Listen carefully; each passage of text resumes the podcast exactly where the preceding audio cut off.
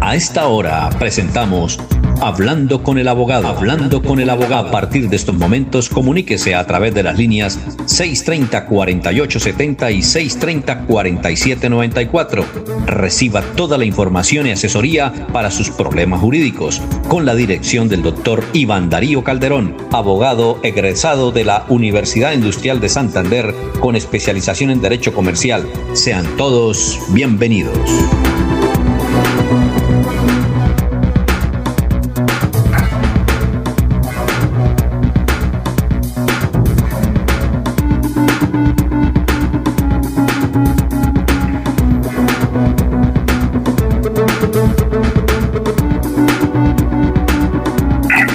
Muy bien, eh, ya estamos aquí en Hablando con el Abogado. Eh, desde luego vamos a recibir los llamados de los oyentes desde estos teléfonos que siempre mencionamos eh, en principio aquí en Radio Melodía, al principio de esta emisión, que son el 630-4794 y 630-4870.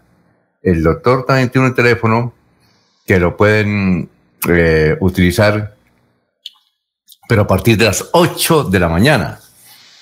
Es el 300, el número 7, 4S6 y el 37. Y la oficina del doctor es esta, calle 34, número 1049, oficina 306, edificio Rovira Plaza, con cita previa. Igualmente, en, eh, en Facebook nos pueden, ahí en en el perfil de Radio Melodía.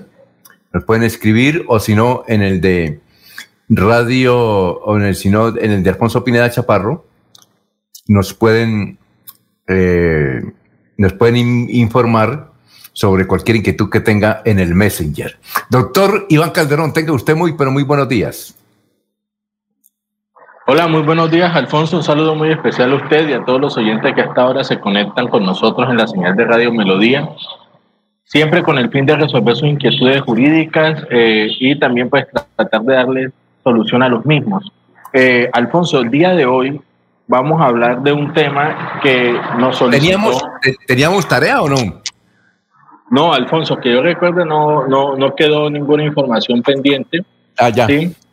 Eh, y hoy, pues, Alfonso, vamos a hablar de un tema que nos propuso un oyente, que es hablar sobre cómo se registran patentes, marcas, y ese tipo de situaciones eh, que vale pues la pena destacar para todas aquellas personas que trabajan en invenciones y en marcas. Bueno, bueno doctor, es que eh, tenemos una llamada, vamos a, recibirla. Muy buenos días. Buenos días. ¿Cuál es su inquietud, señora? Gracias por llamarnos. Gracias, sí, señor. Eh, mi inquietud es la siguiente. Resulta, le voy a contar así rapidito. resulta que yo tengo, cuando murió mi esposo, eh, mejor dicho, que una sucesión, entonces por obligación, porque sucedieron muchos problemas, tuve que colocar eh, la, eh, lo que sucedió a nombre de mis cuatro hijos menores. Eso pasaron ya muchos años y sigue haciendo eso. Entonces yo lo que quiero preguntar es que si de pronto entre uno de los sellos que lo tengo aquí adjudicados en el apartamento eh, se separa o, o hay alguna separación entre ellos o alguno no lo permita, mi Dios me muere, quiero saber si eso entra en sucesión a, a esas personas, porque los tengo agregados a ellos en el apartamento. Bueno, aquí está la pregunta de la respuesta del doctor Iván Calderón. Doctor Iván. Bueno, eh, no le entendí bien lo último, si ella hablaba de unos hijos, ¿sí? claro. De unos, sí. Entonces, bueno, para los oyentes que me manifesté es lo siguiente si los hijos eh, llegan a fallecer, pues la sucesión se hará con los descendientes que estos tengan. Es decir, que si usted ya tiene nietos, pues a ellos les corresponderá el porcentaje de lo que a ellos le, eh, le adjudicaron como consecuencia de la sucesión. Si él no tiene hijos, no tiene nietos usted, pues usted será la beneficiaria de los bienes o de la herencia que su hijo haya dejado. Si esta persona se encontraba casada, Alfonso, eh, los bienes que hacen parte de una herencia no ingresan en la sociedad conyugal, son bienes que se excluyen.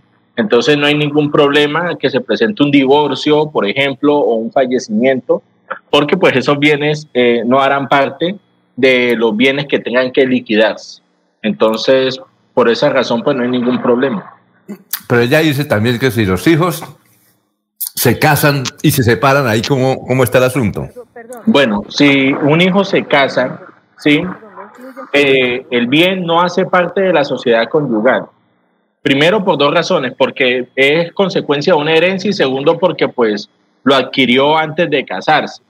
¿Qué puede suceder, Alfonso? Que sí se puede entrar en la liquidación de la sociedad conyugal, que él, digamos que como consecuencia de la sucesión haya recibido una casa y esa casa él la venda estando casado para comprar otra casa o para comprar una moto o para hacer una inversión de otro tipo. Entonces, si él hace eso, ya ese bien sí haría parte de la sociedad conyugal porque reemplazó el bien que sí tenía la protección al bien, a un bien que no, que ya pues incluso haría parte de la sociedad conyugal a menos de que él pues optara por la figura de la subrogación. Pero digamos que eso ya es otro tema que tocaría explicar, que es cómo proteger un bien, cómo hacer que un bien que eh, se adquirió antes del matrimonio, una vez vendido, no vaya a ingresar en la sociedad conyugal. Eh, señora, ¿usted sigue ahí en la línea? Señora, ah bueno, eh, la señora eh, puede llamar al doctor para comentarle algo después de las 8 de la mañana, señora. Anote el teléfono, es este, 300, el número 7, 4S6 y el 37. Se lo repito, señora, 300, el número 7, 4S6 y el 37. Ahora sí siga, doctor, mientras vienen más llamadas. Bueno, Alfonso, entonces. Bueno, Alfonso, entonces, eh, como nosotros todos sabemos, existen bienes. Sí, los bienes pueden ser corporales o incorporales. Pues ya nosotros hemos hablado muchísimo sobre los bienes corporales, que son los bienes muebles, los bienes inmuebles, pero hay una serie de bienes que no se pueden ver, que no se pueden palpar, ¿sí? Y esos bienes hacen referencia a lo que se conoce como propiedad intelectual, ¿sí? Entonces, la propiedad intelectual es la manifestación del talento humano, Alfonso, ¿sí? Puede ser personal o empresarial y tiene dos grandes ramas, dos grandes divisiones. Una de ellas son los derechos de autor, ¿sí? Eh, que sobre eso no vamos a hablar, que son los temas de las composiciones, de las canciones, de los libros, ¿sí? Eh, cintas cinematográficas, etcétera. Y está la propiedad industrial, que son propiamente pues los bienes de los que vamos a hablar, que son las marcas, el nombre comercial, la enseña comercial, el lema comercial, ¿sí? Eh, las patentes de invención, las patentes de utilidad, ¿sí? el diseño industrial, etcétera, etcétera. Entonces, como el oyente nos pidió el favor sobre patentes, y Alfonso, esto es un tema bastante extenso, ¿sí? vamos a tratar de ser lo más breve posible respecto de las patentes. ¿sí? Ya pues en otras ocasiones hablaremos de marcas o de otro tipo de propiedad industrial.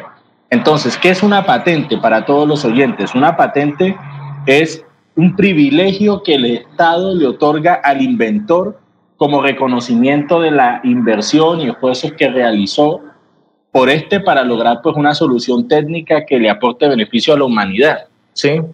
Entonces, toda persona que crea tener una patente pues para poder gozar de este derecho de protección necesita pues hacer un registro, registrar su patente de invención ante la Superintendencia de Industria y Comercio. ¿sí?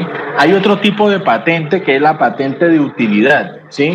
que eso es un privilegio también que el Estado le otorga a una persona, pero es sobre aquellas invenciones que consisten en una nueva forma, una configuración o disposición de elementos distintos. Entonces me explico. Ya está inventado, por ejemplo, Alfonso, algún chip, ¿sí? Pero si usted sobre ese chip lo que hace es volverlo más rápido, mejorarlo, pues eso será una patente de utilidad porque usted lo que hizo fue mejorar la invención que ya estaba creada. Entonces esa es una diferencia entre patente de invención y patente de utilidad, ¿sí? Entonces, ¿qué, qué se puede patentar, Alfonso? Entonces muchas personas dirán, ¿se puede patentar una idea, un pensamiento? No, las ideas no se pueden patentar solamente se protegen los inventos que consistan en productos, procedimientos o métodos de fabricación, máquinas o aparatos que se obtengan de ellas. ¿sí? ¿Qué cosas no se pueden proteger como patente? No se pueden proteger como patente, Alfonso, los descubrimientos, los seres vivos o la existencia de tales. Eh, no se pueden patentar teorías científicas, ni métodos matemáticos, ni métodos terapéuticos ¿sí? Entonces, para que usted pueda patentar algo en nuestro país y en cualquier parte del mundo, usted debe cumplir con tres elementos que son claves, Alfonso. El primero es que el invento que usted realiza debe ser novedoso, es decir, que no exista a nivel mundial, porque si ya existe, pues usted no puede patentar una invención porque eso ya existe. ¿sí? Lo segundo es que debe poseer un nivel inventivo, lo que equivale pues a decir que sea algo, algo nuevo, algo novedoso, que no sea un desarrollo obvio para alguien experto en la materia de la que trata el invento.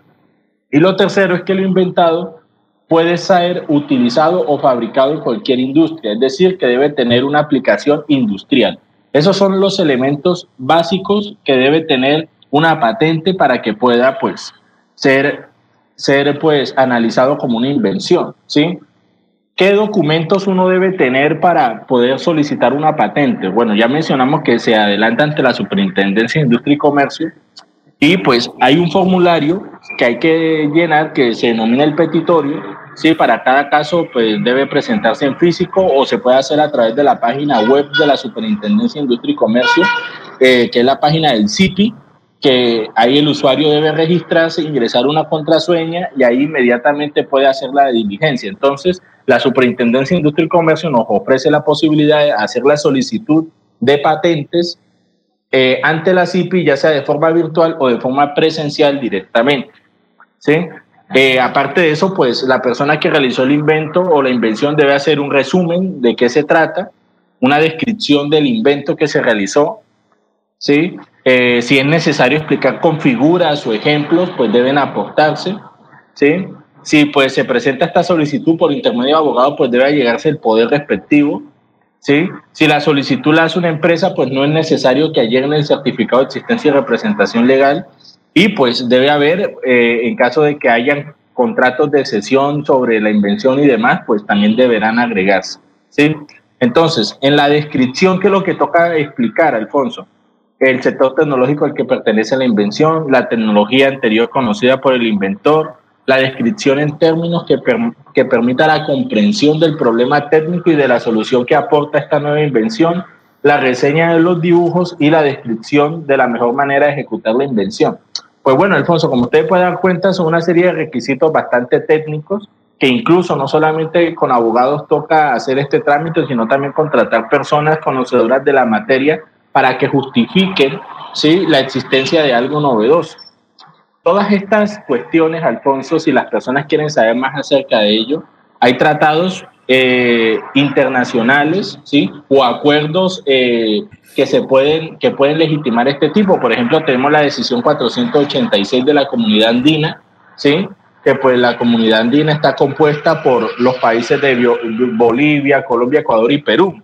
¿Por qué se hacen este tipo de alianzas, Alfonso? Porque la idea es que esta invención que en Colombia quede plasmada se informe a los otros países para que después terceras personas no vayan a países diferentes mostrando la misma invención y genere un pleito jurídico, ¿sí?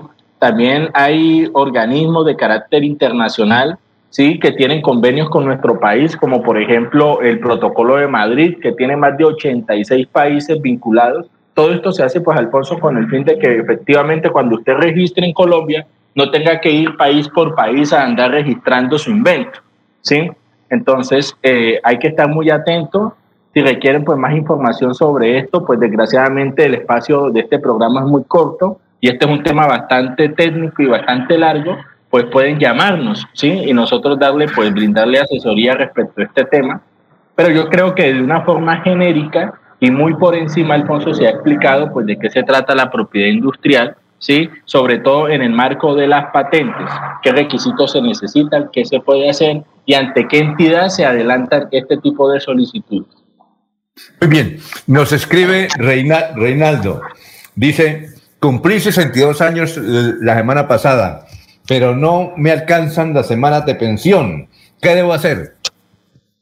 Bueno, Alfonso, si la persona eh, cumplió la edad y no alcanza con las semanas, en este caso las 1.300 si se trata de colpensiones, o las 1.150 si se, si se trata de fondo privado, eh, la persona debe solicitar la indemnización sustitutiva o la devolución de aportes. ¿Esto qué significa? Pues que ya sea colpensiones o el fondo privado, le devuelvan en dinero todos los aportes que esta persona ha hecho durante toda su vida y pues de esa forma ya se, se, terminaría, digamos, su situación de la seguridad social en materia de pensión.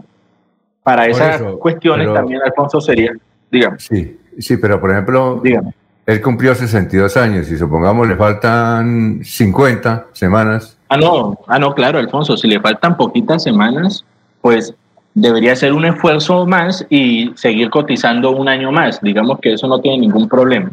Yo, yo me refiero es cuando se trata, por ejemplo, de personas que tienen los 62 años para el hombre y apenas tienen, por ejemplo, 700 semanas, 800 mm. semanas, 900 semanas. Esa persona no se va a poder pensionar. ¿sí? ¿No? ¿Por, lo menos, por, lo menos por, por, vejez no, porque no va a lograr las 1300 semanas, que ese es el requisito. ¿sí? Pero usted necesita tener la edad y la semana. Si usted tiene 700 semanas y tiene 62 años, lo más probable es que usted no se vaya a poder pensionar por vejez, ¿sí?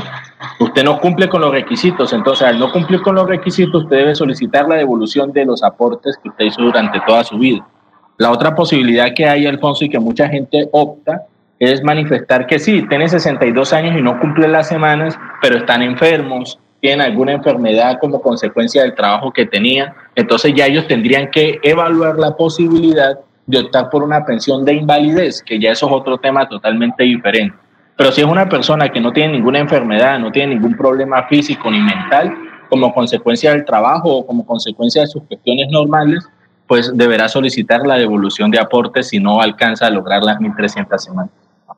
Bueno, eh, dice aquí Juvenal, dice, tengo un primo, con un primo vamos a montar un almacén en San Gil. Yo le digo a mi primo que le coloquemos éxitos, almacenes éxitos. Eh, eh, tendré problemas porque el otro gran almacén se llama ese almacén éxitos, sin ese. Al colocarle almacenes éxitos, ¿tendremos problemas?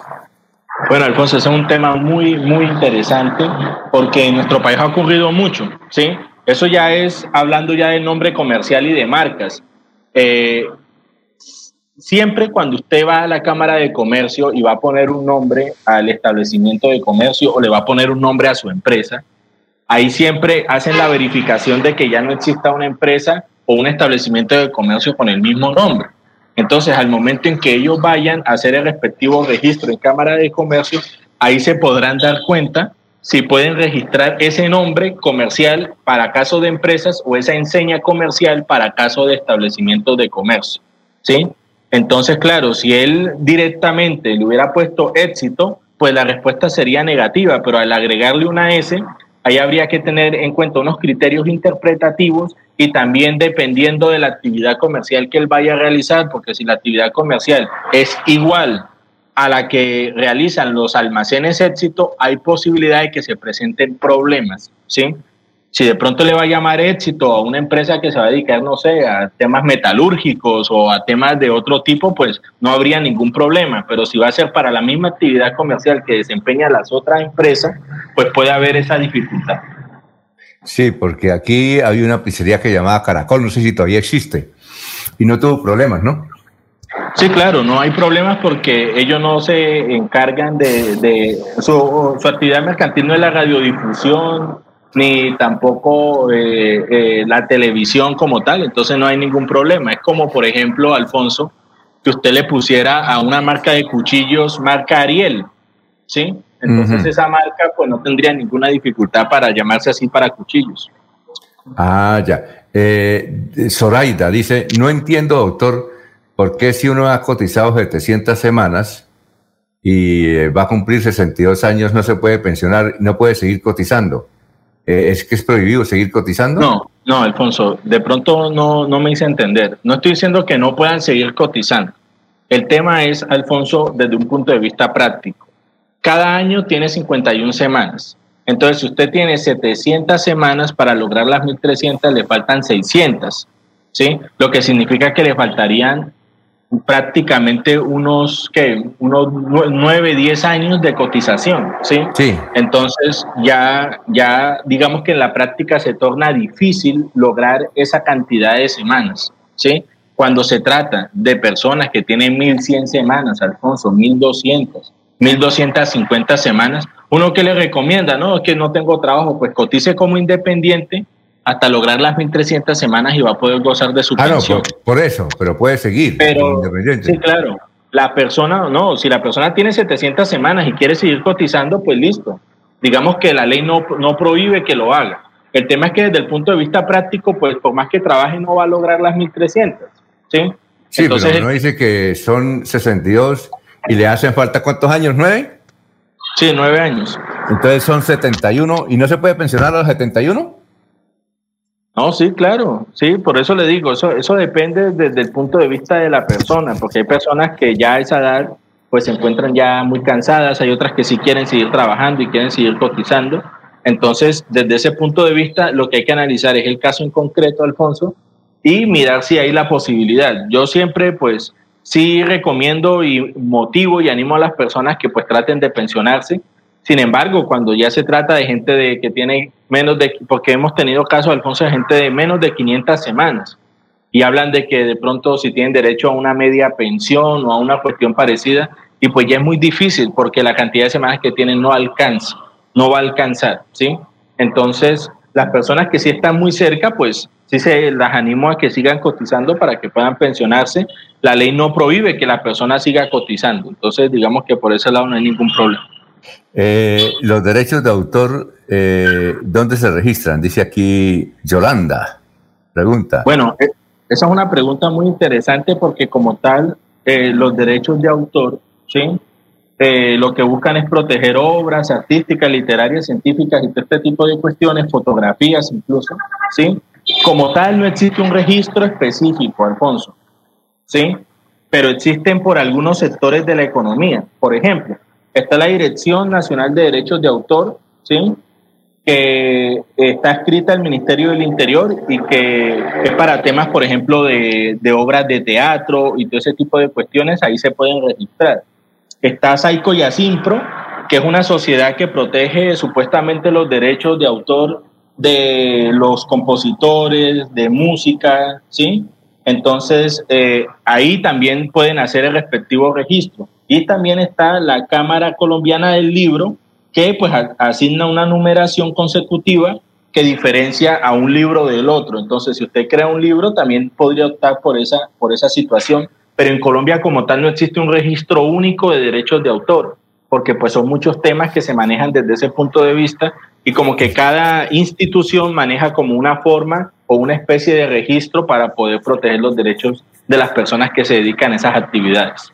Aquí un periodista nos escribe y dice, bueno, el bocadillo leño, ¿eso cómo se puede registrar? Porque en Medellín hay una fábrica que usa el término bocadillo leño y únicamente usa el prestigio, pero no el bocadillo leño. Esos, esos registros, ¿cómo se hacen? Bueno, Alfonso, eh, hay, hay, otra, hay otro, otra propiedad industrial que no se mencionó, que son las indicaciones geográficas, ¿sí? Que son, digamos, la serie de productos eh, de consumo que se ofrecen en un lugar en específico y que no se producen en otro lado. El tema del bocadillo veleño se registra es más teniendo en cuenta esa situación, esa situación relacionada con la indicación geográfica. Entonces, Dentro del municipio de Vélez se produce el bocadillo de este tipo y es único y especial. Entonces, a través de la, indicación geográfica o bajo ese argumento jurídico en materia de propiedad industrial se, va, se puede hacer el registro. ¿sí? Incluso, eh, no estoy seguro y, lo, voy a, lo voy a manifestar el día de mañana como tarea, si ya el bocadillo está registrado. Yo creo que ya está registrado como indicación geográfica eh, la producción del bocadillo veleño, pero mañana lo confirmo. A ver quién lo registró, ¿no? Sí, o no? Sí, claro. Ah, Te voy a hacer la eh. averiguación y les explicaré cómo está la situación del bocadillo veleño. Bueno, doctor, muy amable. Eh, sus redes sociales. Sí, claro, Alfonso, me pueden ubicar en Iván Calderón Abogado en Facebook y en Instagram. Y a partir de las 8 al abonado telefónico que pues mencionamos todos los días. Entonces espero a todos los oyentes las llamadas ahorita y que tengan un excelente día, que Dios los bendiga y estamos en contacto. Muy bien, eh, sigamos en sintonía de Radio Melodía, melodíaenlínea.com y 1080 AM. Los invitamos a una próxima emisión de este su programa Hablando con el abogado. Hablando con el abogado. Comuníquese durante todo el día con el doctor Iván Darío Calderón al celular 300 766 6637 300 766 6637. Agende su cita y reciba la solución a su problema jurídico. Gracias por la sintonía.